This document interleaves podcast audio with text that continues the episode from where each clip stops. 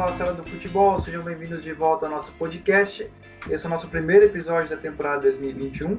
Eu sou o Lucas Coelho, estou ao lado do José Vitor, do Antônio Pokreviec e da Sabrina Quarimiri. É, a gente está retomando o programa hoje depois de uma longa parada, não sei se é, todo mundo ouviu o último episódio e nos acompanharam nas redes sociais, mas a gente teve um, uma demanda de trabalho bem grande na política nas eleições de 2020 e por isso decidimos voltar só agora. E para voltar naquele clima, então, né, galera? As nossas grandes análises futebolísticas. É, sejam bem-vindos de volta. Como é que vocês estão aí para voltar com o Calçado do Futebol? Olá, boa noite. É... Feliz pela reestreia, né? E depois dessa parada longa aí. E também feliz com a vinda do Douglas Costa. E é isso, acho que acho que é o é um caminho para títulos aí. É, antes que alguém pergunte, né? Vocês trabalharam bastante nas eleições. Não, ninguém aqui foi candidato, ninguém aqui foi eleito a nada.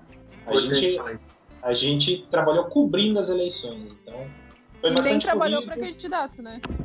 É, e nem trabalhou para candidato nenhum. Ah, foi bastante corrido e a gente pensou e esperou o melhor momento com essa volta do brasileiro e fim dos estaduais como o nosso restart do programa.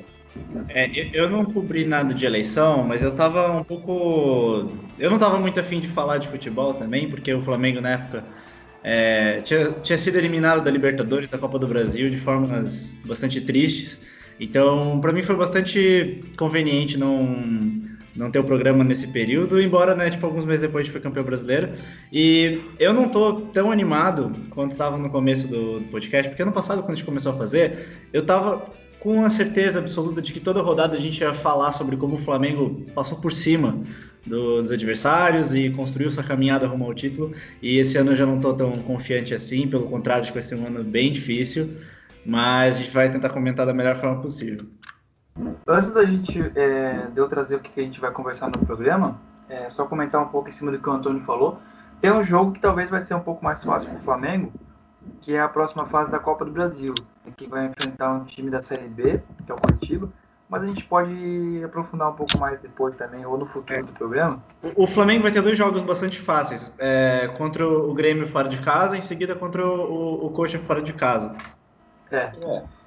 E aí, eu, não, eu, não, eu não posso eu, eu não posso discordar, né? Um time que de 12 no Campeonato Paranaense ficou em nono, então eu não tenho muito o que discordar. O Douglas Costa não vai conseguir, o Douglas Costa não vai estrear ainda contra o Flamengo, mas uh, os guris ali vão dar conta. É, a gente vai, é, ao longo dos programas, dos episódios, a gente vai ver quem que vai rir mais. Eu acho que uh, quem falou por último vai rir menos, mas vamos ver. Mas nesse programa de reestreia aqui da temporada 2021, a gente tem, vamos falar do fim dos estaduais, tem times saindo da fila, né, de longas filas, outros times mantendo a hegemonia, o Brasileirão chegando. A gente vai tentar falar da última rodada da fase de grupos da Libertadores e outras coisas também que a gente vai conversar, se der tempo, e também o que vier na nossa cabeça a gente achar interessante. É, mas para a gente começar, então, galera, é, falando dos estaduais, é, pelo menos para mim, o grande destaque desse ano é o São Paulo campeão paulista, né? É, o último título do clube tinha sido em 2012, quando ganhou a Sul-Americana contra o Tigres, se eu não me engano. Um jogo que nem terminou, na verdade, porque o Tigres não voltou para campo no segundo tempo, se eu não me engano, né? Um jogo cheio de, de polêmicas e tal.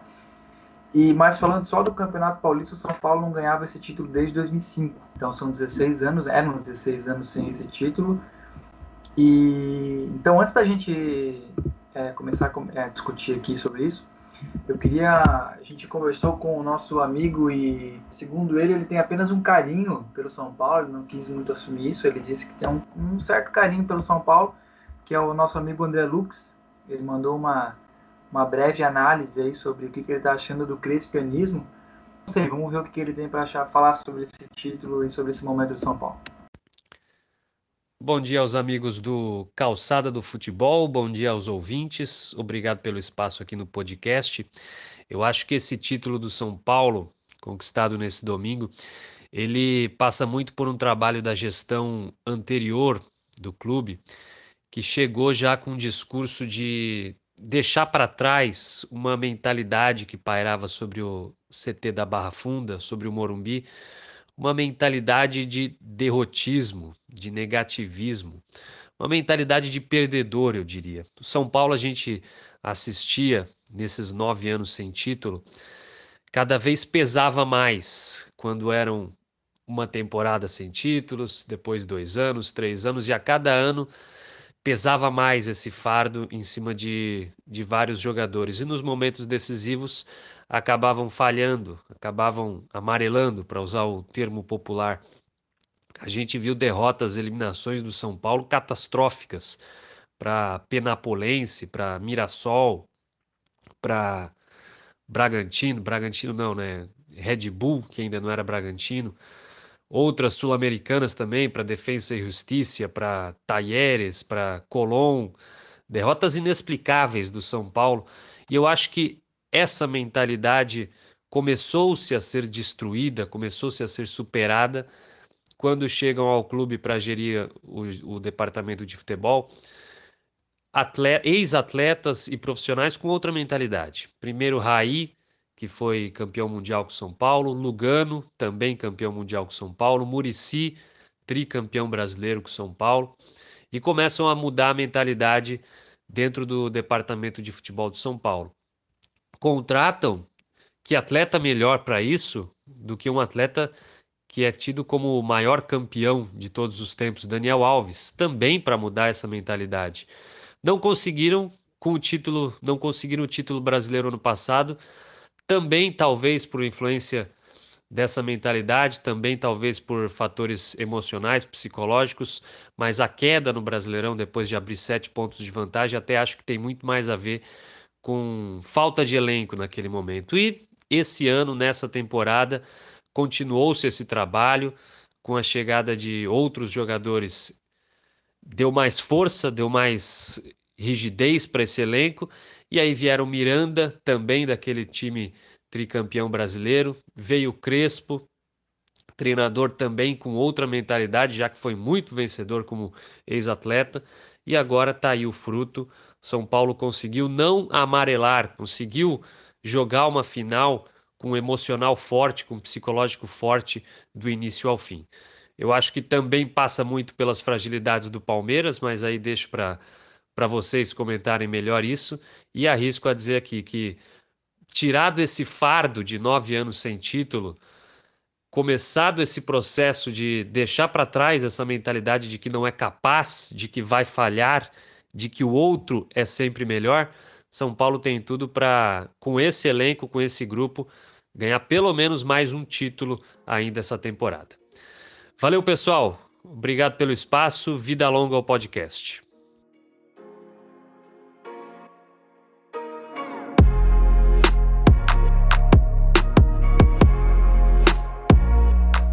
Por esse áudio, nós vemos que o André Lux é um homem à frente do seu tempo, né? Nós estamos gravando o programa aqui à noite ele já está dando bom dia.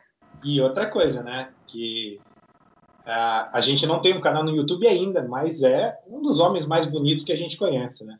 Top 1 de Elusic para muitos, né? Essa, só por isso já é a grande contribuição do, do Lux aqui no programa. É, mas e aí, galera, vocês concordam comigo que o, o, grande destaque desse ano, dessa temporada até agora é o São Paulo campeão? Porque tinha gente de adolescente ou quase adulto que nem viu o São Paulo ser campeão, né? E o Crespo, a me parece que tá tirando essa cena do São Paulo ser um time do quase, o São Paulo que não ganha títulos, né? Cara, o, o São Paulo se, se, acertou, né? Tipo, o Crespo conseguiu colocar uma, um estilo de jogo, uma formação que funciona muito bem com, com o time que o São Paulo tem. Acho que o melhor jogo que o São Paulo tinha feito no, nesse ano, antes de começar o Paulista, tinha sido contra o Flamengo, né, na última rodada do, do Brasileiro. E o São Paulo ganhou do Flamengo, que foi campeão na, na mesma rodada, mas o, o, São Paulo ganhou com uma superioridade, assim, tipo, muito é, relevante, assim, muito expressiva, né? E naquela, naquela rodada o São Paulo jogou com três zagueiros. E ficou claro que tinha alguma coisa ali, né? Naquela, naquela formação diferente, com três zagueiros, com é, jogando com dois alas. É, na época, o Daniel Alves ainda estava jogando pelo meio, mas o, o Crespo acertou muito colocar o Daniel Alves pela, é, na ponta. E, cara, ele construiu um time muito forte defensivamente, porque três zagueiros não funcionam com todo o time. É, o Flamengo, por exemplo, tentou jogar com três zagueiros contra a LDU e, pô, é uma defesa furada, assim, você conseguia costurar e, e, e entrar. A, do São Paulo conseguiu se, se, ajustar bem nessa, nessa formação e é um time muito forte pelos lados e pelo, pelo alto, consequentemente, né? É, cara, pode ver que tem muito, muitos gols do São Paulo nesse Paulistão, é, sendo, feito, sendo feitos por cruzamentos, e aí tem, tem uma variedade de tipos de gol, né? É, tem cruzamento que a bola sobra na entrada da área, tem cruzamento que o Daniel Alves vem receber lá na outra ponta, é, tem, tem cruzamento que sai gol de cabeça mesmo. Ontem, os, os dois gols do São Paulo tiveram é, origens é, nesse, nesse tipo de lance. No primeiro é um, cruzamento pela esquerda, a bola sobra na, na intermediária, ali foi um lance de, de sorte também, né? Porque é, a bola rebate no, no, no, no Felipe Melo e engana o, o, Everton. E o segundo gol também é uma, uma jogada que acontece pelo lado, é, pega a defesa do Palmeiras nas costas e gol do Luciano. É, então o São Paulo já consegue, tipo, com muito pouco tempo né, de trabalho do Crespo, ter mais repertório que o time do, do, do Palmeiras, o time do Palmeiras campeão da Libertadores. Porque o Palmeiras ontem foi só chutão para frente. Não teve uma jogada do Palmeiras que não foi é, chutão para frente. E parece que o Palmeiras, quando enfrenta o time que tipo, sai na frente, que é, pode estacionar e fazer o Palmeiras tentar criar, o, o Palmeiras não consegue.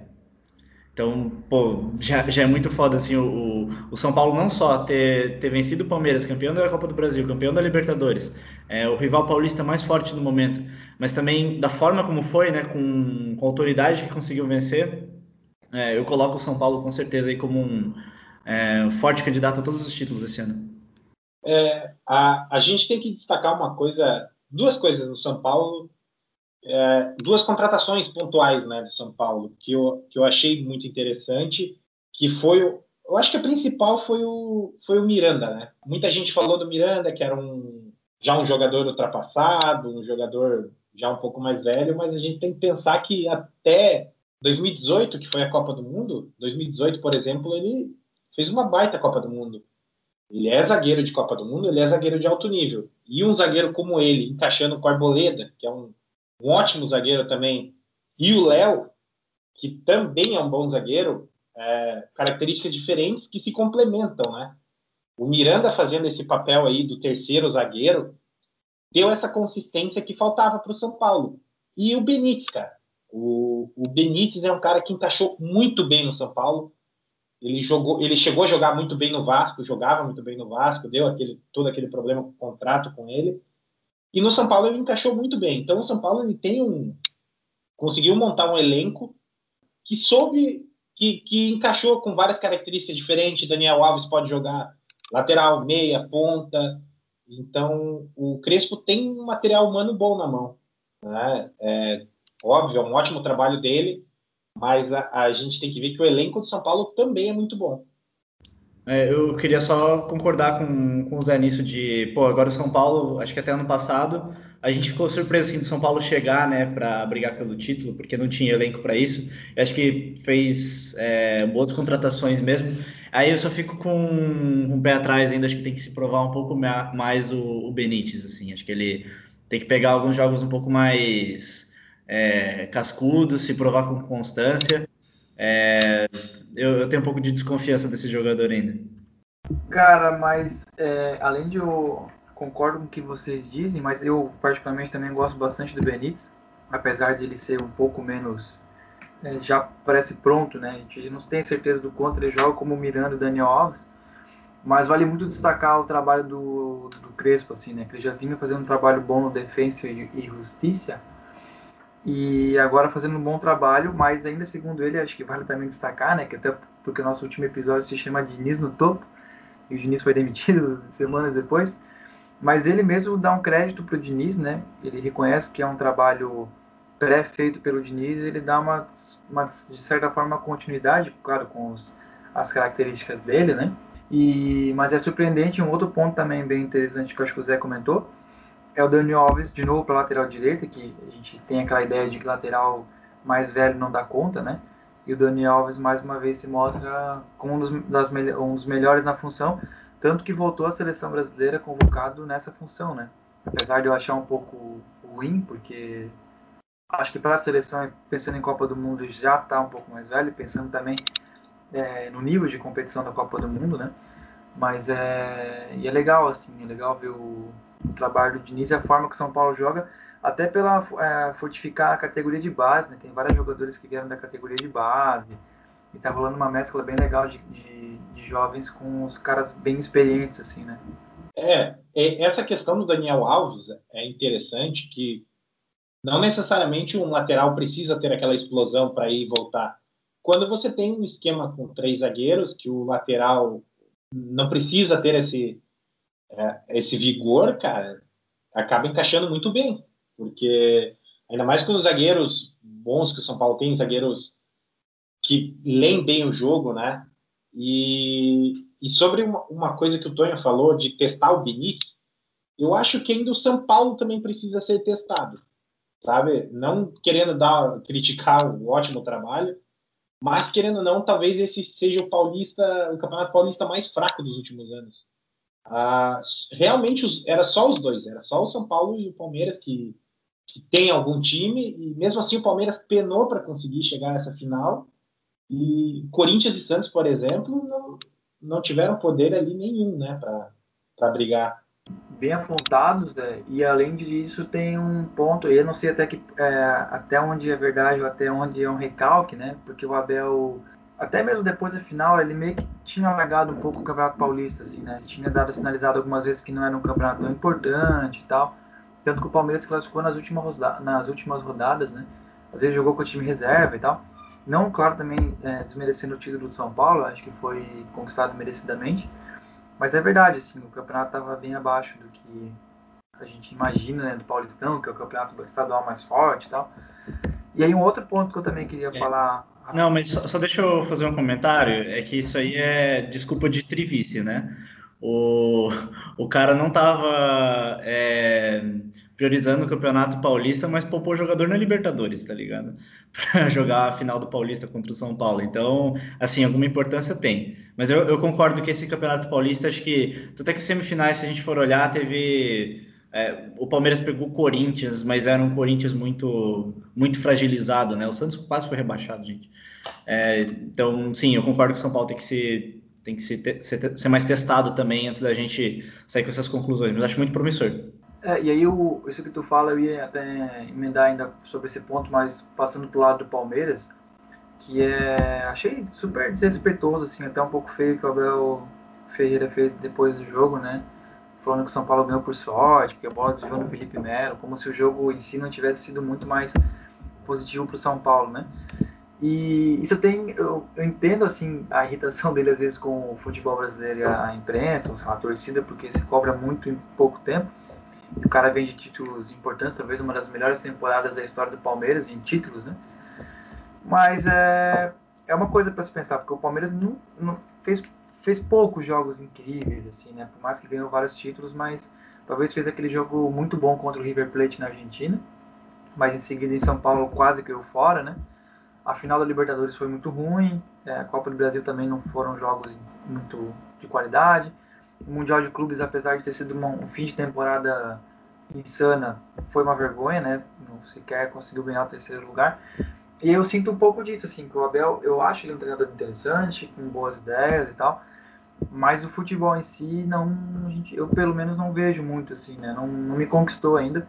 Por exemplo, eu vejo muito mais, acho que o Antônio falou um pouco disso, um potencial e uma expectativa no trabalho do Crespo, por mais que só treinou o time no Paulistão, do que o Abel, assim, né? Eu vejo um jogo meio, meio chato, assim, meio pragmático, apesar de não ser um pragmático, por exemplo, o Abel Braga, né? O xará dele, ou sei lá, Luxemburgo, Filipão, enfim. Mas é um, um futebol que não me, não me cativou, não me convenceu ainda, apesar dos títulos. É isso que eu ia falar, é desde, desde o Mundial de Clubes para cá que o Palmeiras não tem engrenado, né? Tá tá numa, numa situação bem meio complicada assim, né? Mas eu acho assim que o São Paulo, o São Paulo jogou bem e mereceu o título. Acho que não é, é demérito deles essa esse título não ter ido para eles, né? Pro... Porque o São Paulo jogou muito bem, em compensação o Palmeiras jogou muito mal, né? É, e a questão do que o Zé citou ali, né, que foi um campeonato desequilibrado, eu concordo. Mas mesmo assim, ainda é o campeonato mais equilibrado, eu acho, o campeonato estadual mais equilibrado. Porque, por exemplo, é, o, o Carioca é, é, muito clara, é muito claro que o Flamengo está acima dos outros times, né? Principalmente Botafogo e Vasco, nem se fala, né? Mas na questão do Fluminense, tipo, tá disparadamente na frente, assim, e era muito esperado esse título, né? Assim como no Rio Grande do Sul, que a gente sabe que o Grêmio está muito acima do Inter. Polêmica, polêmica que vai voltar para discussão daqui a pouco.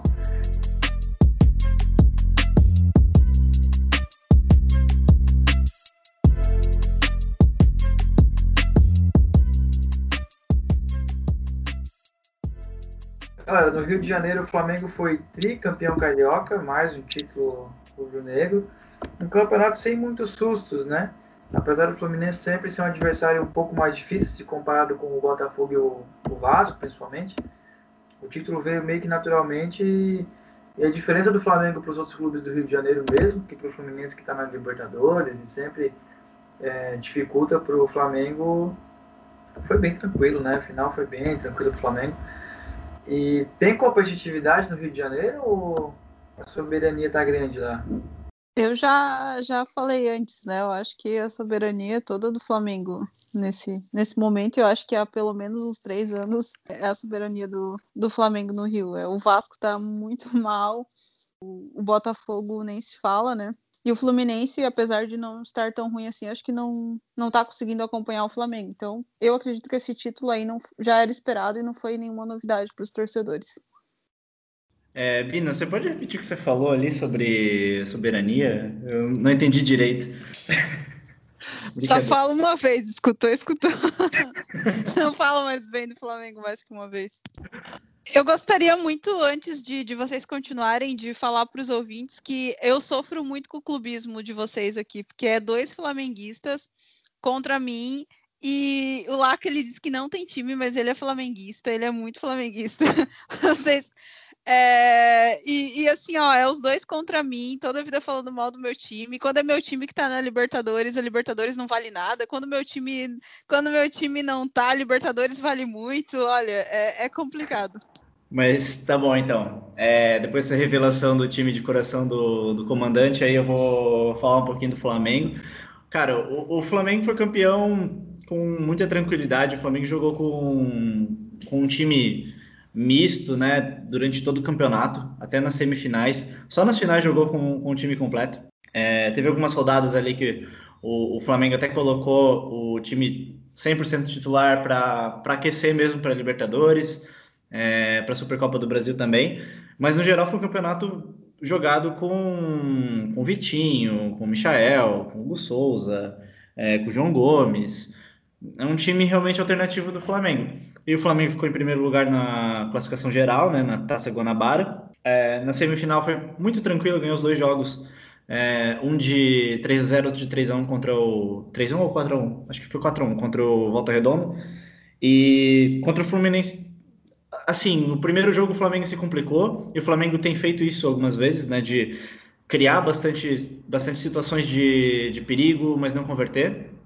É, inclusive, Cara, a gente tem dois atacantes muito bons, assim, modéstia à parte, Gabigol e Pedro, eles são muito bons, mas como eles perdem gol, é impressionante. Tem um lance no, no primeiro tempo do Flamengo e Fluminense, é, lá do primeiro jogo, que, que, o Gabigol tá sozinho na, na área, o, o goleiro do Fluminense já caiu, ele, ele vai deslocar o, o goleiro e chuta a bola toda torta.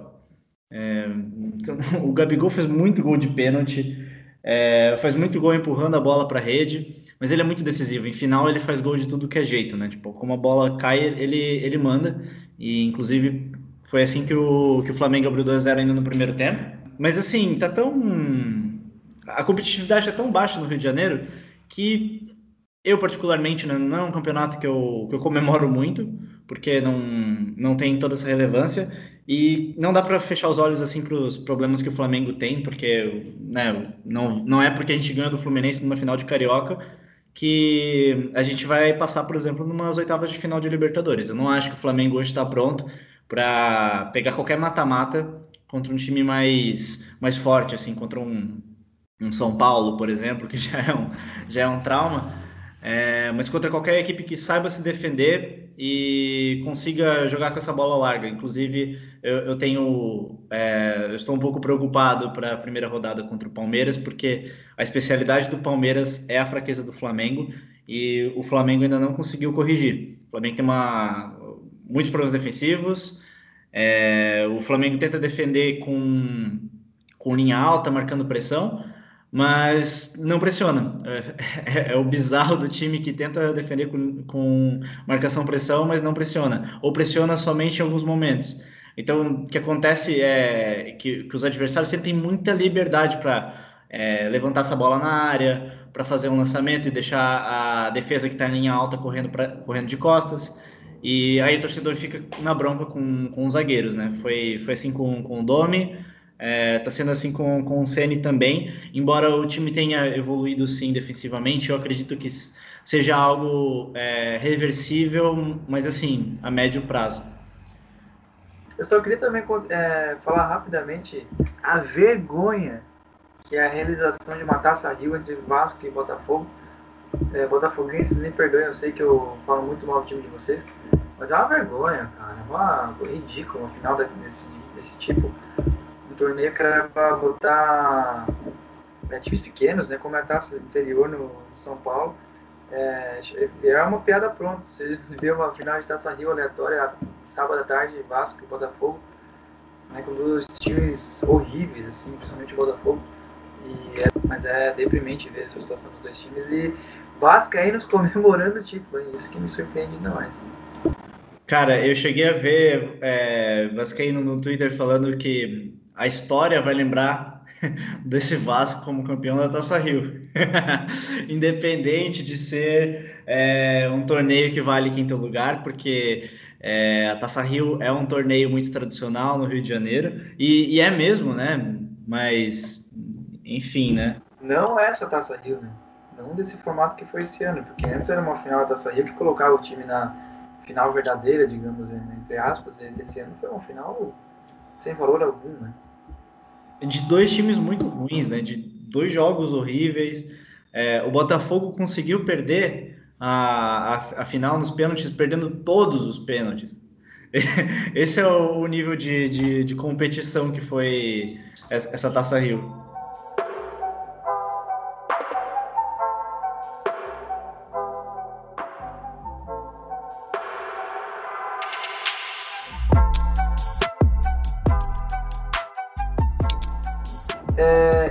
Para alegria da Sabrina, ela que fala que a gente nunca fala do Grêmio, que é uma calúnia. A gente sempre fala, principalmente quando o Grêmio é goleado. É... Falou mal, né? a gente também tem que dar um destaque para o Campeonato Gaúcho, né? O Grêmio foi tetracampeão é, estadual e mais uma vez vencendo o Inter. Isso está sendo bem bizarro, se eu não me engano. O Inter, a última vez que o Inter venceu o Grêmio na Arena foi em 2014, com o Abel Braga ainda. E a última vez que o Grêmio, e a última vez que o Inter venceu o, Grêmio foi também com o Abel Braga e no ano passado, na, só que ele foi no Beira Rio, né? Acho que se eu não me engano foi no Campeonato Brasileiro.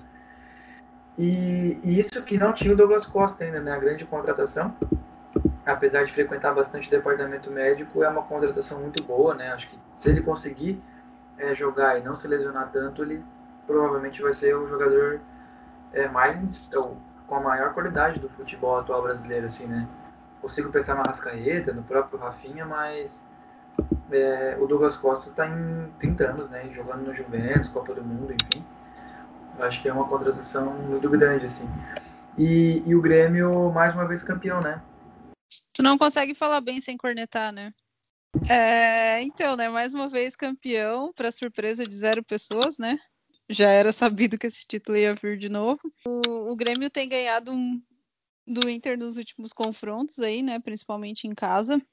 Mas uma coisa que me incomoda muito do Grêmio é a questão de tomar gol. O Grêmio não sai dos jogos sem tomar gol. É, é incrível, assim. Tipo, o Grêmio. É, nos últimos jogos contra o Inter, inclusive, né, em 2020, o, o Inter que, quebrou o tabu de, de fazer gol no Grêmio, que estava a, a 11 partidas, se não me engano, sem fazer gol no Grêmio. É, em seguida, é, em 2011, é, nesse ano, né, 2021, é, quebrou um jejum de, de 11 jogos também, sem, sem ganhar. É, então, o Grêmio é um time que toma muito gol. Na Sul-Americana também, contra o Araguaia, ganhou de goleada nas duas partidas, mas tomou gol nas duas partidas. Então, isso é uma coisa que tem me incomodado muito assim no Grêmio, que tem que melhorar muito essa questão de tomar gol. É um time que todos os jogos tem tomado gol. É, e a questão do Inter, né? Desde 2016 sem ganhar um gauchão, né? Apesar de estar classificado aí na Libertadores, é um time que está desde 2016 sem ganhar gols, sem, sem sem ganhar o gauchão e, de, e títulos grandes também, né? O último foi, se eu não me engano, a Libertadores, né? Não, a Sul-Americana. E, enfim, é, tá complicada a situação para o nosso rival. E é bom para a gente, né? Porque assim o Grêmio continua sendo no sul o maior do sul. Maior do sul. Parece que não conhece o coxa, né? Mas sobre. Uh, deixa eu dar um adendo nessa questão do Douglas Costa. Eu sempre fui muito fã do futebol do, do Douglas Costa. Uh, eu, eu, sinceramente, eu vou, vou ser sincero, não sei como ele estava jogando na Juventus. Não estava acompanhando muito a Juventus e também ele jogava muito pouco, né? Mas eu acho nem que até que eu comentei. É, nem tava... não era colocado para jogar.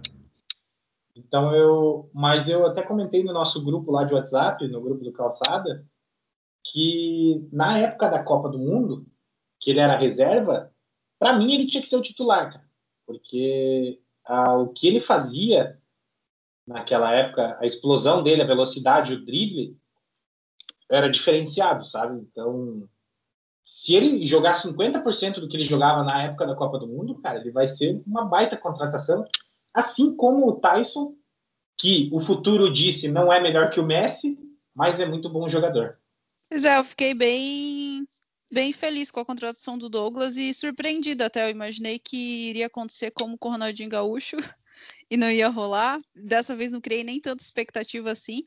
Mas, é, mas veio um jogador muito bom e, e assim, né? Ele, por mais que ele não estivesse jogando na Juventus, ele ainda é um jogador nível Europa, assim, né? E, e querendo ou não, não dá para a gente comparar o nível do futebol brasileiro com o nível europeu, né? De futebol. Então, eu acho que vai somar muito no Grêmio e não vai viver no departamento médico para a tristeza dos nossos amigos flamenguistas aí.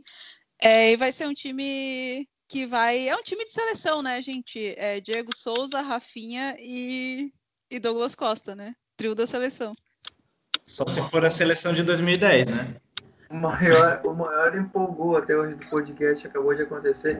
Eu vou falar, eu vou elogiar o Grêmio dessa vez. Eu acho que depois de 2017, quando ganhou a Libertadores é, contra o Lanús, é, eu, eu, eu acho que naquele ano o Grêmio tinha um ótimo time. Eu vejo muitas pessoas falando que o Renato Gaúcho fez um milagre, mas aquele time era. Eu vejo muita qualidade naquele time. Tinha Marcelo Groi, tinha o Jeromel e o Kahneman mais novos jogando ainda mais do que eles jogam hoje. Tinha o Arthur, tinha o Luan, que estava no auge, tinha o Cebolinha, enfim.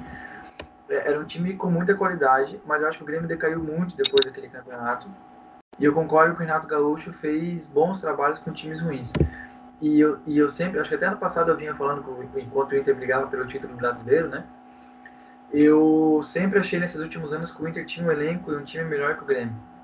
E dessa vez, com algumas contratações que o Grêmio fez, por exemplo, o Douglas Costa, mas também o Rafinha, e, e tem até o, Ferreirinha que está jogando muito bem. É, o Grêmio parece estar tá equilibrando um pouco mais nessa, nessa disputa Grêmio-Inter, né? disputa particular entre eles me parece que é, o nível se aproximou um pouco mais. O Inter também acho que tem um bom time, com um técnico muito bom, que é o Miguel Angel Ramírez, né? Particularmente eu acho ele bem melhor que o Thiago Nunes. É, mas eu acho que foram contratações muito boas, que, e agora o Grêmio já não está na Libertadores, enfim, e com um técnico diferente, que talvez priorize um pouco mais o Campeonato Brasileiro eu gostaria muito de. A gente já discutiu também sobre isso em outros episódios, né? Mas eu queria muito ver o Grêmio é, disputando um pouco mais o Campeonato Brasileiro, que eu acho que esse ano é o ano para disputar um pouco mais, assim, né? Se dedicar um pouco mais ao Brasileirão. E que eu acho que é possível é, brigar pelo título, assim, né? Já que não está disputando tantas outras competições ou competições do mesmo nível da Libertadores, por exemplo. É, o Laca citou do Ferreirinha, que a gente vê como o Grêmio está tá produzindo jogador, né? Está produzindo gente jovem para jogar, junto com esses medalhões que eles, tão, que eles trouxeram. O Grêmio tem, já desde Everton Cebolinha, PP, é, sempre vindo ótimos jogadores, ótimos jogadores, principalmente esses pontas, né? Esses jogadores mais agudos. Então é um trabalho muito bem feito aí na, na base do Grêmio. E eu discordo um pouco do Laca, porque assim, a, eu acho o Miguel, Miguel Anjo, Ramírez é, melhor técnico, né? Se provou mais. Só que o Thiago Nunes é bom, cara. O Thiago Nunes ele não tá tão abaixo, não. O Thiago Nunes ele é, essa passagem pelo Corinthians não foi boa, mas é porque o Corinthians a gente viu a desgraça que tá o Corinthians, né? Ah, eu sempre me lembro do trabalho do Thiago Nunes no Atlético, que foi excepcional, né? Então, Thiago Nunes, para mim, tá entre os melhores técnicos do Brasil. Cara, para mim é igual para igual os dois, assim. Um tem que se provar fora da altitude, outro tem que se provar sem o gramadinho, sem o, o tapetinho dele. É, porque os dois só tem, cada um deles tem um trabalho, né? E, e o do Ramírez, é, cara, ele conseguia ser muito competitivo na altitude, é, mas contra o Flamengo, por exemplo, ele foi goleado duas vezes no ano passado, é, quando veio jogar aqui no Rio de Janeiro. E, e assim, foi goleada de, de nó tático. O Flamengo no primeiro jogo, tipo, jogando com um a menos durante 85 minutos. É, naquele jogo o Ilharão deu uma solada no peito do, de algum jogador do, do Del Valle e ficou o jogo todo, todo fora e o Flamengo ganhou de 3 a 0. É, então eu tenho minha desconfiança assim, se o Ramires é tão bom treinador assim. É, mas acho que ele pode provar o contrário. A torcida do Inter já está bem desconfiada dele, né? Tipo, por esse começo. Mas tanto ele quanto o Thiago Nunes, acho que a gente precisa de mais tempo, né? Para ter uma opinião, assim, de é, como que vai ser o, o, o, trabalho deles, ou o que, que o Grêmio pode brigar é, esse ano. Eu acho que assim, o, o estadual é de praxe, né, o Grêmio ganhar, porque diferente do Rio de Janeiro, o, o, Grêmio não tem mais time que o Inter. Não é um time tão superior ao Inter, não tem sido tão superior ao, ao Inter nos últimos anos.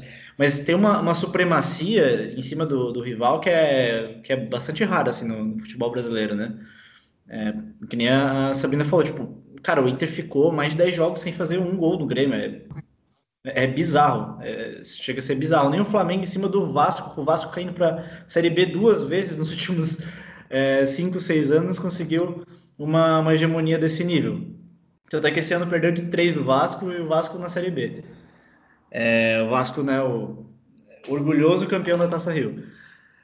É... Mas eu, eu, tenho uma desconfiança com, com o Grêmio é, de que essas contratações que o Grêmio está fazendo são de jogadores um pouco velhos, assim, com uma média de idade mais alta. Eu não sei se o Grêmio vai conseguir brigar por brasileiro com, com o Diego Costa, com o Rafinha, se eles vão ser tão importantes assim para desequilibrar um campeonato que está muito nivelado por cima em relação às edições anteriores. Você pegar o Campeonato Brasileiro que o Flamengo ganhou em 2019 é, onde o Flamengo ganhou com muita superioridade, esse campeonato tem pelo menos uns dois ou três times é, ali no páreo para brigar a nível de elenco e também esses times se reforçaram no nível técnico. É, você pega o São Paulo, por exemplo, hoje é um time muito mais consistente, é um time que tem muito mais força é, técnica né, e, e tática para competir com o Flamengo e para reverter uma inferioridade é, de elenco. Então, assim, a gente vai até falar sobre isso mais depois, né? Sobre quem que chega como favorito. É, para mim, o, o, Grêmio não tem, assim, não, para mim não fica entre os quatro esse ano. É, sendo bem realista. E também não briga. Acho, acho que é um, um ano que o Grêmio não vai brigar por títulos. Anotado aqui. Não, isso não, não foi Ei, nem é provocação. Diego... Não foi nem provocação. É, é, Diego, é Diego Costa e Douglas Souza, né? Eu falei Diego Costa? Mandou um, um, um Diego Costa. Ah, é mesmo fracassado na Europa igual. E o Diego Costa, será que tem espaço com o time brasileiro? Será que vem jogar no Brasil? Não, eu acho que tem, né? Eu acho que tem, mas eu não sei, na verdade, nem onde ele tá jogando agora. Não, porque não, ele Ele tá sem clube, né? Ele tá sem clube, parece que ele foi dispensado. Parece que tava negociando com a China, né? Não sei se algum time tem cacife para bancar ele. Ah, mas ele tem qualidade, sim, né? Acho que é, dá pra pensar em alguns times, por exemplo, Flamengo, que tem Pedro e Gabigol. Além de já ter dois jogadores muito bons, é financeiramente é, se torna impossível praticamente, né? Mas eu consigo imaginar o Diego Costa em, sei lá, 18 times do Brasil. É, mas Palmeiras, São Paulo, todos desistiram por questão salarial. Bem, né? É, deve ser uma grana e tanto. E não tem uma coisa afetiva com o time, por exemplo, o Douglas Costa também deve ganhar bastante, mas ele deve ceder algumas coisas por jogar no Grêmio, né? É, acho que o único time que poderia contratar seria o Atlético Mineiro, porque é, os caras estão jogando Master Liga, né? Mas falando né, sobre, rapidinho só sobre ali a questão do Grêmio não brigar por títulos, o que eu acho que é, é possível, mas dependendo de um, uma mudança de posicionamento do Grêmio, né? Porque eu acho que não tem que priorizar, por exemplo, a Sul-Americana em vez do Brasileirão. Dessa vez não tinha que priorizar as Copas, né? Copa do Brasil, inclusive. Tinha que priorizar de fato o Campeonato Brasileiro, assim, para ganhar uma Liga Nacional, né? Conseguir a vaga direto para Libertadores, chegar como campeão nacional. E acho que rola uma, entre aspas, vantagem, caso não, não priorize essas Copas, porque por mais que o Flamengo tenha um grande elenco, o Palmeiras tem um grande elenco, o São Paulo está muito bem, é um desgaste maior, porque com certeza todos esses times vão priorizar Libertadores de novo, né? E o Grêmio, nesse caso, não precisaria é, priorizar os campeonatos e priorizar do começo ao fim o Campeonato Brasileiro. Cara, mas para ganhar um brasileiro, o time tem que ter perna. E voltando à questão do DM do Douglas Costa, ah, se você pensar que o principal jogador do Grêmio dificilmente vai jogar um campeonato inteiro, ah, não estou querendo gorar o jogador, não estou querendo falar nada, mas dificilmente ele vai estar 100% em, em todo o campeonato. Ah, o Grêmio não tem um elenco como o do Flamengo. Se o Gabigol ficar 10 jogos fora, tem, de 10 jogos fora, tem o Pedro para jogar. Então, por mais que o Grêmio priorize o brasileiro, tem que ter elenco, cara. E, e um elenco envelhecido com, com, com Rafinha, Douglas Costa e Diego Souza, é, fica complicado. Vocês não estão botando fé nos guri, né? Porque os meninos ali estão jogando bem. E a gente tá com uma ressaca Renato Gaúcho ainda, né? A gente tá se recuperando dessa ressaca aí. É, e o Renato Gaúcho era um que colocava os medalhões jogar e deixava os meninos no banco, né? Agora o jogo tá se revertendo. Tipo, o Ferreirinha tá entrando como titular. Então eu acho que vocês podem estar equivocados aí falando que o Grêmio não vai brigar pelos campeonatos, porque não tem tantos times tão equilibrados e, e os calendários são basicamente parecidos, né? Então não dá para saber. Isso e até aí? o Grêmio vender o Ferreirinha pro Porto, né? Ou pro Benfica. O PP já foi, né? que Deus tenha. Mas ali ainda falando sobre é, sobre isso, acho que para finalizar a minha parte, é um movimento engraçado que a gente está indo porque a gente, é, eu principalmente elogiei o São Paulo por fazer a mescla de garotos com jogadores experientes, porque não dá para dizer também que o Miranda e o Daniel são jogadores é, com ritmo para aguentar uma temporada brasileira inteira. E eu, e eu achei super interessante essa junção. E a gente, né, e eu, na verdade, não sei vocês, não coloco a mesma, a mesma crença que basicamente é a mesma ideia, né? Porque o Grêmio tá, também está juntando alguns garotos da base com jogadores super experientes, mas não me passa a mesma confiança que passa o São Paulo, por exemplo. Ambos foram campeões estaduais, têm técnicos com boas ideias, né? E, mas o São Paulo me parece muito mais pronto, assim, né? Por, por uma diferença básica. Se o Daniel Alves ficar fora do São Paulo, é, é bom, a gente nem viu o Douglas Costa em ação, né? Para a gente ficar falando sobre isso, mas eu acho que o Douglas Costa seria muito mais importante para o Grêmio do que o Daniel Alves é para o São Paulo. E o Miranda, e, e, e, também o Miranda. E o São Paulo ele parece ter um elenco mais pronto, com jogadores mais, mesmo jovens, que jogam melhor do que os jogadores do Grêmio. Então eu acho que, óbvio que o Daniel Alves também não vai jogar o campeonato inteiro. O Miranda, por ser zagueiro, talvez jogue, mas também acho que não aguenta o campeonato inteiro.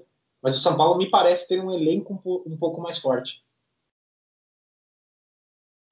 E, cara, não é absurdo o Grêmio não ganhar um título nessa temporada, porque, cara, tá trocando de técnico depois de, não sei, quatro, cinco anos.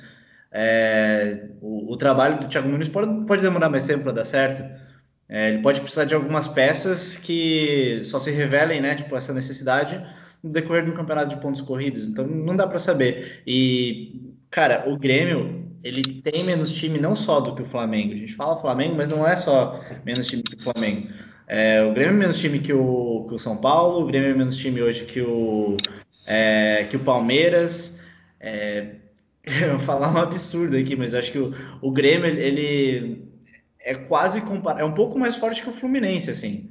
E tá tudo bem, o Fluminense é um time de Libertadores, empatou com o River, não, não é um time fraco. Mas eu não acho que o Grêmio está pronto ainda para brigar por título. Acho que tem um, um, projeto em andamento que pode funcionar e começou muito bem, tipo, tirando o Renato Gaúcho, que era um treinador que ia começar o ano já priorizando a Libertadores, ia cair na Libertadores ali pelas quartas de novo, e aí ia priorizar ficar entre os quatro no brasileiro mais uma vez nesse ciclo eterno do Renato Gaúcho, né? Mas é isso, acho que é um, tá tudo muito bem pro Grêmio, mas e não acho absurdo não ganhar um brasileiro, não acho que isso é um fracasso.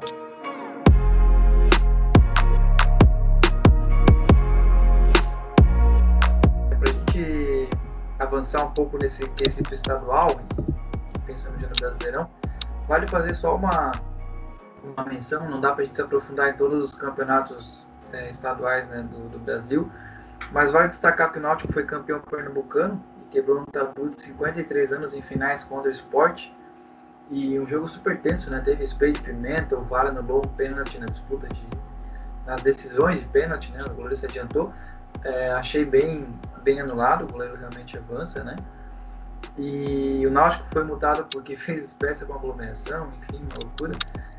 E no Mineiro, como a gente é, ia. Só um, um só um destaque do, do Náutico, teve uma coisa que sempre tem no Náutico, que é gol do Chiesa. O interminável Chiesa, né? E, e ele sempre se destaca no Náutico, né? Ele já rodou vários times, o Náutico é o time dele. Isso acontecia com o Lima aqui no Jack, né? Ele fazia mil gols no Jack, ia para um time de Série A ou Série B ou sei lá para onde, e ele voltava porque não dava certo. Tem essas coisas de um jogador só dá certo num time, né? E aí no Mineiro, é, o Atlético foi campeão depois de ganhar do América Mineiro também. No, na verdade, não, não teve, não teve pênaltis, né? Acho que dois empates iguais deu título para o Atlético Mineiro.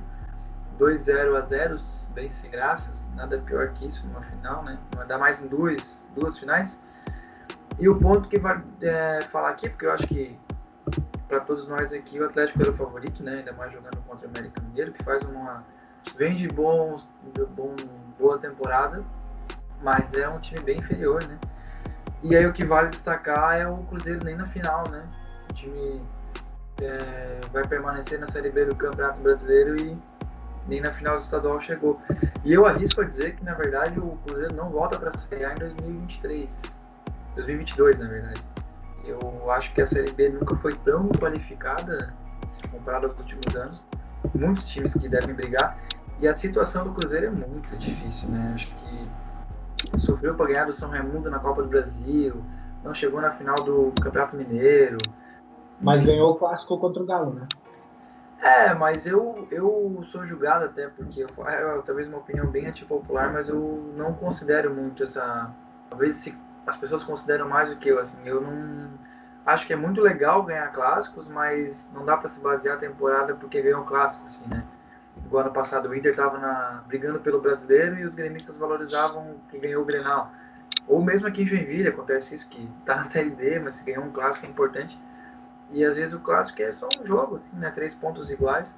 E no fim das contas, quem foi o campeão foi o Galo que perdeu o clássico. Então, mas enfim, eu acho que às vezes acaba sendo um pouco não muito popular essa opinião. É, mas olhando, olhando bem na questão de que conseguiu ganhar de um time milionário. Então, assim, consegue ganhar partidas na Série B. É óbvio que é um campeonato diferente, com times diferentes. Um time muito difícil, né? Pelos grandes que estão na Série B, além do Cruzeiro. Mas é, eu não concordo. Eu acho que o Cruzeiro é sim o favorito, para um dos favoritos a subir, junto com o Vasco, junto com o Botafogo e junto com o Coxa, né? Eu, eu acho. Pode falar, Bina. Não, eu ia falar que eu não concordo com essa questão de clássicos também, porque eu acho que ganhou clássico, é, clássico é clássico, mano. Tu ganha tu é maior e pronto. E, e, tu foi comparar o Grêmio. O Grêmio ganhou o clássico e foi campeão do Gauchão. E por mais que não tenha disputado o Campeonato Brasileiro, ele não priorizou o Campeonato Brasileiro. O Inter priorizou para ganhar. Não, é, eu, eu não, não discordo que ganhar clássico é super importante e legal. O que me incomoda é quando você pauta uma temporada e valoriza uma temporada porque ganhou clássicos, né? Isso foi muito por parte da torcida também. Ou só da torcida, né? que eu acho que se você perder todos os clássicos do ano e ganhar um título é, relevante, por exemplo, Campeonato Brasileiro, Copa do Brasil, enfim, é muito mais significativo do que ganhar clássicos, né? Eu, se for eu sendo vendo por essa parte, eu preferia perder todos os clássicos, mas, mas ganhar títulos. Né?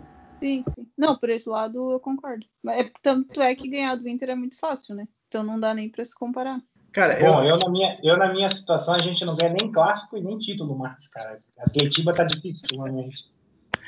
Cara, eu achei importante ganhar um clássico pro Cruzeiro. Acho que pode dar um, uma moral, assim, em alguns momentos, mas. É, e acho que pode ser um ano bom pro Cruzeiro, porque não começa o campeonato com, com a punição de menos seis pontos, como ano passado. É, e as pessoas estão cada vez menos interessadas assim no, no Cruzeiro. E, e, isso pode ser bom. O Cruzeiro no passado tinha muita mídia. Toda vez que o, o Cruzeiro perdia na Série B era um circo. E estava todo mundo acompanhando para ver se o Cruzeiro ia conseguir subir ou não e talvez um ano mais é, com a atenção dividida ali na Série B, né, com, com outros grandes como o Vasco, o Botafogo, o Guarani, é, e, e, só esses. É, pode ser que, que seja benéfico para o Cruzeiro trabalhar é, em paz, assim, né?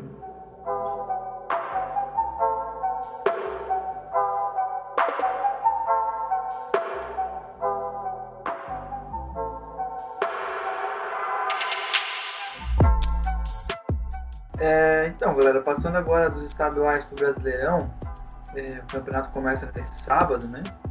Eu acho que a gente hoje pode falar de uma maneira bem geral. Depois a gente vai falar, da, fazer aquela brincadeira que a gente só passa vergonha, que é imaginar quem vai ser campeão e quem vai ser rebaixado, que a gente nunca acerta. Eu lembro que, inclusive, ano passado eu falei que o Bragantino ia ser rebaixado e tá muito bem na Sul-Americana, né? Então eu tô é, bem ansioso para passar vergonha e virar piada de novo. Mas é, antes desse momento a gente pode falar de uma maneira mais geral, né, enquanto o campeonato não começa mais nessa questão de fazer projeções e enfim. E um ponto que eu queria trazer só para destacar e depois a gente abre para um debate geral, claro, se vocês quiserem também continuar nesse ponto, que é a questão dos técnicos. Eu estou curtindo bastante assim esse, essa movimentação, esses novos técnicos que a gente vai ter esse ano é, enfim, né, vai ter o Rogério Senna, o Miguel Ramírez, o Crespo, o Silvinho, o Abel Ferreira. E alguns são bem, são novos, né, que inclusive novos de trabalho, né, gente, eu citei o Silvinho porque eu nem imagino como é que ele é como treinador, porque ele só foi no Lyon e foi mal, né, mas é um técnico com ideias, um técnico novo, com identificação com o clube, foi auxiliar de, do Tite na Copa, né, enfim, rola uma expectativa. E eles se juntam com outros técnicos também que, apesar de às vezes não, não ter é, resultados bons, têm ideias legais, né? Por exemplo, Fernando Diniz, o Roger Machado. E me chama a atenção esse ano isso, sim, porque parece que talvez é o ano que mais teve uma, uma ruptura com os técnicos mais antigos, né? A gente não vai ter Luxemburgo, não vai ter Filipão, não tem o Abel Braga, é, e tem muitos técnicos novos, técnicos é, bem mais técnicos estrangeiros, enfim. E é um ponto que eu acho estou achando bem interessante também, na expectativa de ver como é que vai ser é, o trabalho dessas pessoas aí durante o Brasileirão. É, principalmente o Crespo, né? Estou bem empolgado com ele, estou curtindo muito assim o jogo de São Paulo. É, o próprio Ramires, que é um cara que fazia um ótimo trabalho no Independente Del Valle, mas é um time e até por isso, né? Porque é um time bem mediano, assim. E, mas enfim, a gente pode abrir para um debate bem geral nesse primeiro momento, antes da gente fazer é, as nossas projeções. Só para complementar, e os times vão trocar menos de técnicos esse ano, né? Acho que isso é uma questão importante também, né? Muito bom, muito bom lembrado. Acho que isso vai fazer bastante diferença na, no campeonato, até na ideia de futebol brasileiro. Né? Então, era, era esse ponto que eu ia abordar, que é exatamente isso. Eu acho que os times estão pensando mais em técnicos com ideia de jogo, com planejamento, mais do que aquele é, motivador que a gente conhece, tem vários no Brasil, né, que chegam para motivar, apagar incêndio, justamente por causa dessa limitação nas trocas, né? Então, você acaba tendo que fazer um planejamento. E muitos times vão acabar deixando esse, esse espaço aí para se complicar, a gente traz um motivador, a gente traz o Abelão, a gente traz o Luxemburgo, já tem um trabalho feito ali, se complicou, a gente traz esses caras para ganhar cinco, seis jogos e se livrar de um rebaixamento, ou pegar uma Sul-Americana e assim por diante. Eu tô com expectativa bem alta para os gaúchos. É, tô, tô, bem com bastante expectativa para ver o que, que o, o, o Ramires e o Thiago Nunes vão fazer. É, espero trabalhos bons mesmo. É, tem um que a gente não falou, eu acho, mas é o Diniz no Santos. eu tô, tô, bem curioso, porque eu acho que o Santos pode sim ser um, um, um candidato a rebaixamento esse ano. Que e, puxa, hein? É, vamos ver o que o Diniz vai fazer. Eu acho que o Diniz pegou um, um, assim, chance de se queimar, assim, ainda mais na, na carreira, é, assumindo o time do Santos. É, além disso, os gringos de São Paulo, né, o Abel Ferreira e o, e o, e o Crespo, é, o Abel Ferreira vai fazer o primeiro campeonato dele completo. É, vamos ver, né? Porque tem janela de transferência aberta agora na Europa. É, pode ser que de repente é, algum time tente contratar ele, como fizeram com o Jorge Jesus ano passado. É, embora não tenha nenhuma é, nada sobre isso na mídia, né? Enfim. E outra dúvida, né? Tipo, além do Ceni, que querendo ou não é o atual campeão brasileiro, é, mas pode evoluir bastante ainda, né? Tipo, pode é, apresentar mais pelo Flamengo. Mas o Renato Gaúcho, onde que o Renato Gaúcho vai, vai treinar esse ano? É, ele falou já de treinar no Rio de Janeiro, talvez aproveitando que estava todo mundo questionando o trabalho do Ceni. É, mas é capaz de ele aparecer no, Fluminense, de repente, se o Fluminense cair da, da Libertadores. Cara, mas, mas se é que ele vai trabalhar, né? Porque com essa mudança tu fica até pensando, por exemplo, se os times ali, os, ah, os favoritos, os cinco favoritos, já fizeram um bom campeonato, comprarem a ideia do treinador e não demitirem, fica difícil imaginar até o próprio Puxa assumindo um time do meio da tabela, pelo cacife que ele tem agora, né, desse, um dos melhores técnicos do país e tal, com poucas você mudanças. Não, você não imagina Renato Gaúcho no Atlético Paranaense, por exemplo? Cara, eu não sei se eu. eu... Ele já treinou o Atlético, na verdade. É, ele tava em um patamar bem abaixo, né? Mas eu acho é, que. Não, concordo. Uma, uma, que eu acho difícil o Atlético demitir, porque não sei. O Atlético não deve fazer grandes projeções para esse ano também. Né? Não deve imaginar brigar por título nacional, talvez uma Copa do Brasil. E, e aí eu, eu acho possível o Atlético, mas eu não sei também se ele aceitaria. Eu acho que ele tá numa ideia que ele é tipo nível Palmeiras, Flamengo e Atlético Mineiro ou nada, assim, sabe? Não sei se ele aceitaria um time mais. Talvez ele seja esse que eu falei de, de chegar, se um desses grandes estiverem numa situação complicada, chegar para ser o motivador ali, para ganhar o. Que ele é um técnico boleiro, né? Ele é um técnico boleiro, então. É, ele é bom de vestiário. Acho que vale destacar aí que ano passado, quando a gente falou mal do Diniz, ele foi pro topo, né? no, no episódio seguinte foi o episódio do Diniz no topo, né? Então, quem sabe o Santos não vá para o topo com o Diniz. Isso é... só prova que a gente entende muito, porque, quer dizer, eu, alguns, né? Tem alguns aí, o capitão aí que defendia muito o Diniz. A, a gente criticou muito o Diniz, mesmo o Diniz brigando lá em cima. No, é. Acabou o podcast, a gente não conseguiu continuar, e o Diniz deu no que deu, né? A gente, a gente foi falar, falar bem do Diniz é. pelo capitão, comandante, comandante lá. Defendia, não, defendo o Diniz ainda. Gosto do Diniz, gosto das ideias dele. E só que, enfim, ele pegou uma bomba que é isso que o Antônio falou ali. Com certeza, ou é o trabalho incrível e eterno dele, porque vai fazer o Santos pegar por títulos que eu acho impossível, ou vai. É, ficar no limbo ainda mais, né? Porque a probabilidade do Santos é, brigar por alguma coisa é mínima e, e é isso que às vezes acontece no futebol brasileiro, né? Técnicos que têm algumas ideias legais ou diferentes e acaba aí acaba não dando certo e vai decaindo, né? Até assumir essas bombas para tapar buraco e claramente a torcida do Santos não vai ter paciência para o trabalho do Diniz ser colocado em prática, porque o time é fraco, vai brigar talvez por rebaixamento e vai ser mais um trabalho fracassado, né? Que prejudica ainda mais essas tentativas dele de colocar as ideias em prática. Mas sabe qual é o problema do Diniz? É que a galera sempre espera o Diniz deslanchar. O Diniz tem aquele jogador que é. Existe aquele jogador que ele é o, o, a eterna promessa, né? E o Diniz é a eterna promessa da, do banco de reserva, do, dos técnicos, né? Então, todo mundo espera que o Diniz vai fazer um trabalho, vai deslanchar. Só que eu acho que o Diniz não, já chegou no seu, no seu auge. É, é, é, eu não consigo pensar o Diniz campeão brasileiro, por exemplo, de, com nenhum time. O Diniz não consegue manter um campeonato inteiro em alto nível. Cara, mas eu acho que o campeonato do Diniz ano passado foi muito bom.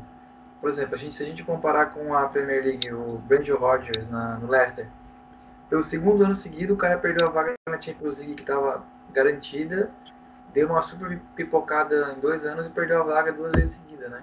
Tá, mas, mas Leicester e São Paulo, né? O São não, Paulo mas, é. Mas é, é que ambos não tinham melhor... os maiores times do Brasil.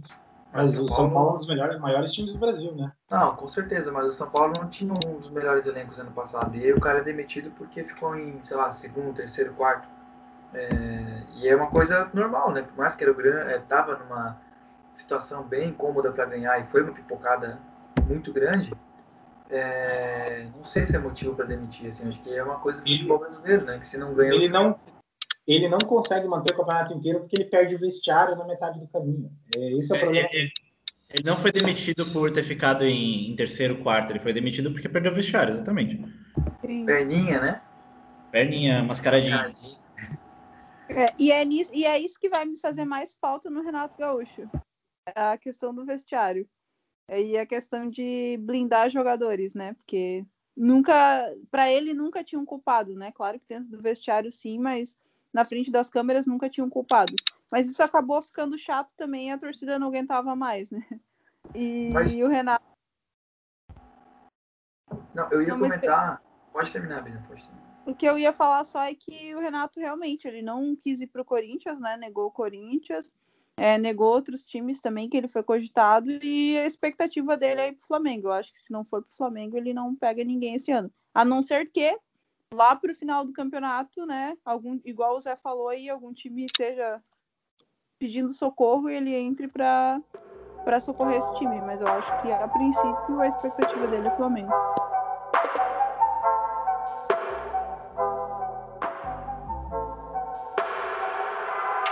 É, e galera, falando agora, chegou aquele momento divertidíssimo, que vai dar tudo errado, mas é, o ouvinte adora esse momento e a gente também, então foda-se. É... Vamos listar aqui então os favoritos para as coisas: favorito para título, favorito para ficar no G6 e favorito para rebaixamento. É... Alguém quer começar aí? Posso começar. Posso começar, gente. Tem aqui minha listinha. É... Bom, primeiro para mim o campeão brasileiro vai ser o São Paulo. É... Então, cravado aí, São Paulo do Crespo, campeão brasileiro. É, o Palmeiras fica em segundo, Flamengo em terceiro, Galo em quarto, Grêmio ou Inter em quinto. E acho que entre os seis vai, vai pintar o Bragantino esse ano. Não, calma aí. É, é, é, Grêmio, ou Inter. Grêmio ou Inter não dá. Não, é um dos gaúchos. Eu não sei qual. Eu não sei qual que vai se sobressair nesse campeonato. Vai, vou, vou de Inter, então, só para ficar Sabrina. Eu me, eu me surpreendi tanto com a, o Bragantino no G6 que eu nem vi essa pipocada esse em cima do muro. Cara, Mas, o Bragantino é um dos times mais difíceis de, é, de enfrentar hoje. eu ia falar que eu, coloca, eu vou colocar o Bragantino no meu G6 também. Também estava previsto aqui. É, estou indignado, mas vamos lá. Então. Eu vou ficar por último. Depois dessa surpresa do Bragantino, eu prefiro ficar por último. Cara, o Bragantino chegou a ser o, o vice-colocado no retorno em algum momento do, do campeonato passado. E a continuidade de trabalho. Eles vão, vão incomodar sim, cara. Vai ser difícil ganhar desse time, principalmente é, em Bragança Paulista. É, então, posso ser baixados também? Ou não? não. Vamos pro G6 depois ser baixados. Depois você repete para a gente printar o áudio e recortar o áudio e pôr nos nossos cortes do calçada do podcast. Tá bom, eu vou, vou, printar o, o, áudio aqui então. São Paulo em primeiro, Palmeiras em segundo, Flamengo em terceiro, Galo em quarto, Inter em quinto, Bragantino em sexto. Rebaixados: Santos, Esporte, Juventude e Fortaleza. Pode me cobrar, vou acertar tudo. Valendo, valendo, valendo a coroa do calçado, hein? Quem que vai aí? Sabrina? Vai, Sabrina. Vou começar pelos rebaixados. Cuiabá, América Mineiro, Atlético Goianiense e Corinthians. Rebaixados para mim. É... Campeão, é... G4. Coloco São Paulo também. Galo em segundo.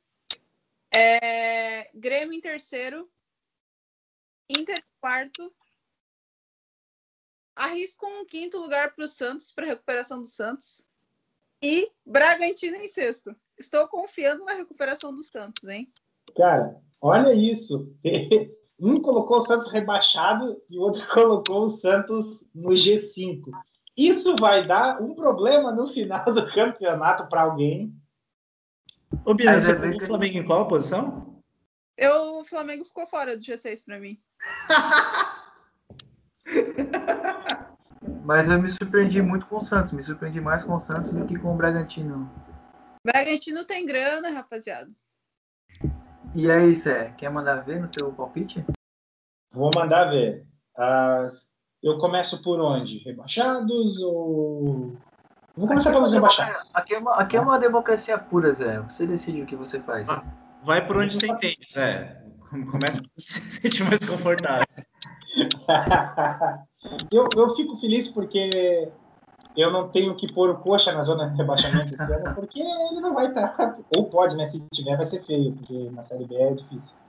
Mas eu cravei o coxa rebaixado ano passado e acertei, infelizmente. Né? Mas vamos, vamos começar. A Cuiabá cai, Juventude cai, Chapecoense cai e Santos cai. Com uma boa briga com o Corinthians para não cair né? É, pelo ac é, acesso. Você vê como eu tô com a mente de série B, né? Coxa, o, Coxa, o, Coxa não tá, o Coxa não tá ali nessa lista, né, Zé? Mesmo do acesso. Não.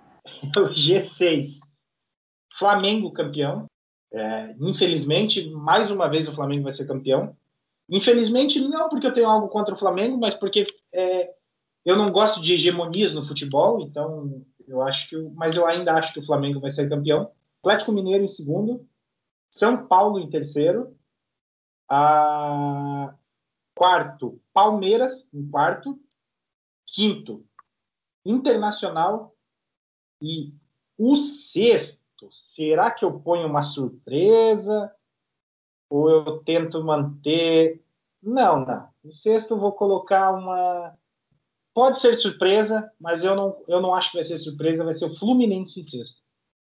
É, galera, o Grêmio tá feio na foto. Bom, minha vez então, né? Eu vou rebaixar o Juventude.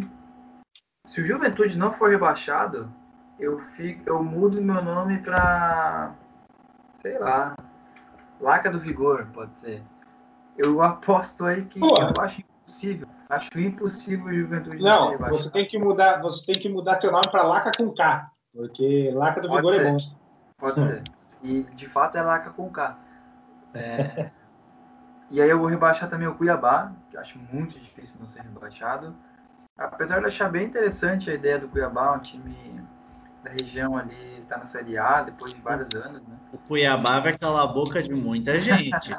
Na moral, tô falando. É, é, verdade. Eu também, eu tô rebaixando o Cuiabá porque entre os times ali de menor expressão, por exemplo, eu acho que a Chapecoense está muito bem, o América Mineiro está muito bem, o Bragantino está bem, Ceará, Bahia. E eu acho que entre esses clubes o não acho que o Cuiabá vai tipo ser rebaixado lutando até o fim para não cair assim. Diferente do Juventude e do Esporte, também acho que vai cair o Esporte com mais facilidade do que o Cuiabá. E por último vai o Santão. Eu gosto muito do Santos. Tenho um apreço pelo Santos e ainda mais pelo Diniz, mas não vai rolar. Acho que o Diniz vai ser rebaixado até o reba... vai ser demitido até o rebaixamento e não vai rolar para o Santos não. O único jogador que os únicos que jogam bem são o Marinho e o e era o Soteudo, né? Quando o Soteudo foi embora, o Santos em frangalhos ainda mais. Foi jogar ser- Toronto. Futebol de Toronto. É, é verdade. Cara, só uma observação daquilo que o, o Laca falou, que o, Tonho falou do, do Cuiabá vai surpreender. É que você olha os jogadores que estão no elenco do Cuiabá, cara, você pensa, puta que eu pariu, esse time não vai ficar na Série A. Cara, Sabe, o Cuiabá eu digo- contratou o Natan e o PP. O PP era o reserva da Rascaeta e o Natan foi titular em pelo menos umas 20 rodadas do Campeonato é, Brasileiro do ano passado pelo Flamengo. Cara, que seja, mas assim, cara. o, o Juventude eu, eu cravo que vai cair, porque o Juventude tem vários jogadores com passagens pelo coxa. E que eu sei que os caras não são bons, sabe? E, e- e o Cuiabá também, sabe? Vem, contrata. O esporte também vai entrar nessa briga, só que eu acho que o esporte tem mais poder de é, arrumar no meio do caminho. O esporte, o Bahia, Ah. de contratar uns caras ali, uns medalhão para pôr para jogar no meio do campeonato Ah. e se salvar. Eu acho que o Cuiabá e o Juventude não conseguem isso. E, e esse ano é engraçado, porque na série, na série B tem vários times grandes, né? E na Série A tem esses vários times que são novos ali, né? Você ainda tem o Bragantino que é relativamente novo, o Juventude voltando depois de muito tempo, o América Mineiro, o Chapecoense. Tem vários times, o próprio Cuiabá, né? Primeira vez na Série A. E então tem vários times. Vai num efeito contrário, que é natural, né? Já que a Série B tem tantos times tradicionais, é normal que. Mas enfim. Só, só uma errata, só uma errata. É, o, o Natan, na verdade, foi pro Bragantino, então eu trouxe a informação errada aqui. Então o Cuiabá vai cair. Vai cair, vai cair, já era. E aí no meu G6 eu vou colocar o Palmeiras em segundo, o Galo em terceiro, o Inter em quarto, o São Paulo em quinto e o Grêmio em sexto. Eu acho que o Grêmio tá com um bom elenco, não vai, como eu falei antes, não vai disputar a Libertadores. Eu acho que vai chegar no G6. E aí o meu campeão vai ser o Flamengo com uma justificativa que é, eu vou colocar o Flamengo porque eu acho que o Flamengo não vai ganhar Libertadores de novo. Não me passa confiança o time do Rogério Senna em campeonatos de mata-mata. E eu acho que aí vai, o Flamengo vai ser o campeão brasileiro.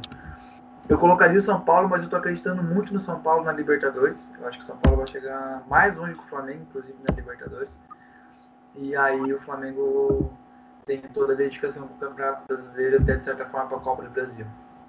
É, eu, eu queria só rebater esse ponto do Flamengo ser campeão. Acho que o Flamengo não ganha brasileiro, não ganha Libertadores também, mas não vai sair tão fácil assim. É, queria lembrar que o Rogério Ceni não perdeu nenhum jogo com, com o Flamengo na Libertadores ainda, nem quando foi eliminado. É, foi eliminado depois de dois empates.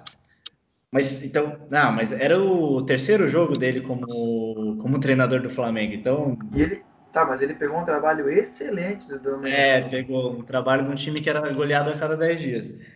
É, e eu acho que o Flamengo não leva o brasileiro porque vai perder o Arrascaeta, o Gabigol, entre outros convocados por 19 rodadas. É o único futebol do mundo em que isso acontece.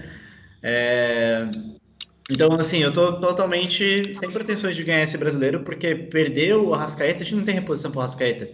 É, por exemplo, na próxima convocação o Flamengo perde Isla, Everton Ribeiro, Gerson, Arrascaeta, Pedro e Gabigol. É meio time. É, é- é meio time que o Flamengo perde por conta de, de seleção. É, então, para mim, vai ser muito difícil manter. É, e assim, ano passado o Flamengo perdeu bastante gente também, não só por seleção, mas também por Covid, também por lesão, porque o Rodrigo Caio é um jogador que infelizmente agora vive mais tempo no, no DM do que em campo, o Diego Alves também. É, o Diego Alves não consegue fazer três partidas sem se lesionar, É, então o Flamengo vai continuar convivendo com isso. É, mas esse ano vai ser menos Covid, né? Provavelmente vai ser mais essa questão da, da seleção. Então acho que o Flamengo, na melhor das hipóteses, briga por alguma das Copas. Claramente o Antônio é anti-Copa do Mundo, né? É, só para o Antônio saber, não se faz Copa do Mundo com o Flamengo completo, tá, Antônio? A pergunta que fica, na verdade, a pergunta que fica é quando o Flamengo vai jogar a Copa do Mundo. Porque seleção já é, o Flamengo é seleção. Então É, eu fica. entendi o que o Gabigol falou que o sonho dele era jogar na seleção, sendo que tá desde 2019 aí, todo, todo domingo jogando pelo Flamengo. Mas enfim, tem alguns pontos E que eu- são. Eu que sou clube. A Bíblia é bastante clubista, né? E... Mas teve algumas coisas é, unânimes, né? Juventude e Cuiabá rebaixado, certo? O, Santos, por sua vinda aqui, está acreditando. Tem o Flamengo, uma divisão entre Flamengo campeão. Mas o G6 ficou bem parecido, né? O que muda mais ali é a sexta vaga. O Bragantino se destacou, mas também tem o Grêmio, o Fluminense. E, cara, nenhum carioca na zona de rebaixamento. Acho que isso mostra a força do, do estado do Rio de Janeiro no futebol. Curiosamente, curiosamente, o Botafogo e o Vasco não estão jogando a Série A. É, é algo a se levar em conta, eu acho, nesse, nessa curiosidade. Mas. Mas é, é. é, é desculpa interromper, mas só a, essa sexta vaga, cara. Essa sexta vaga, eu acho que vai ser uma. Ela sempre é muito disputada, mas sempre vai.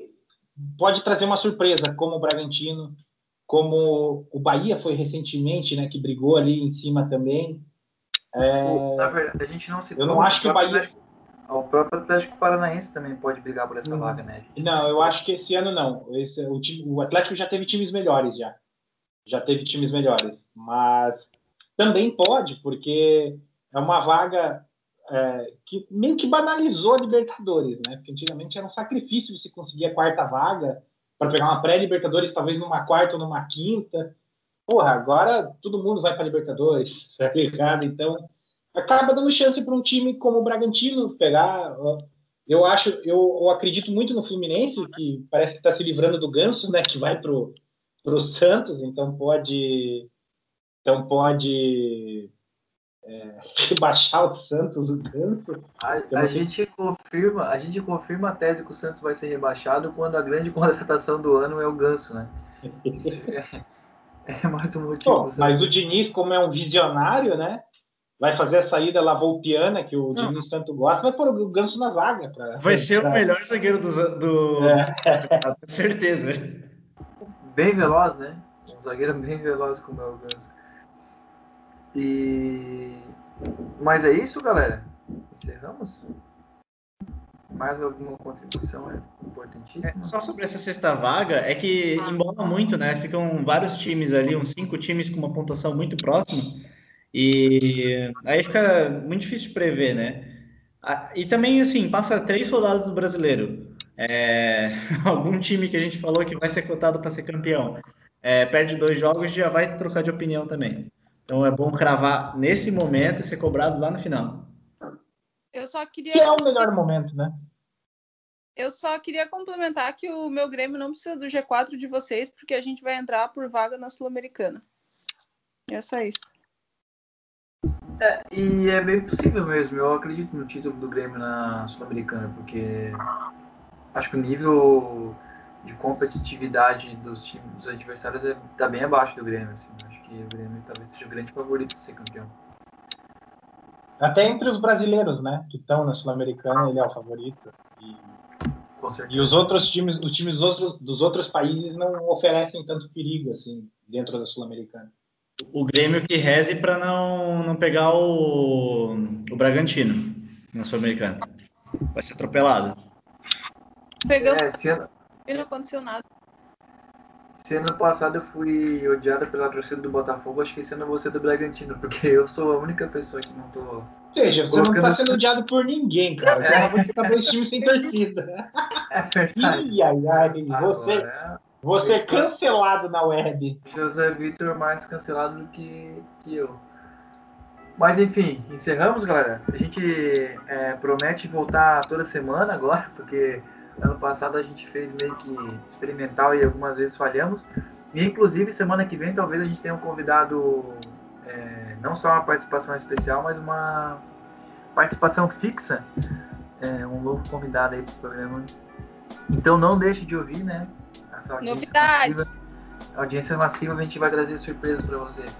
Uma grande figura, um cara reconhecidamente na cidade, enfim. Fechou? Até semana que vem, então. Sim!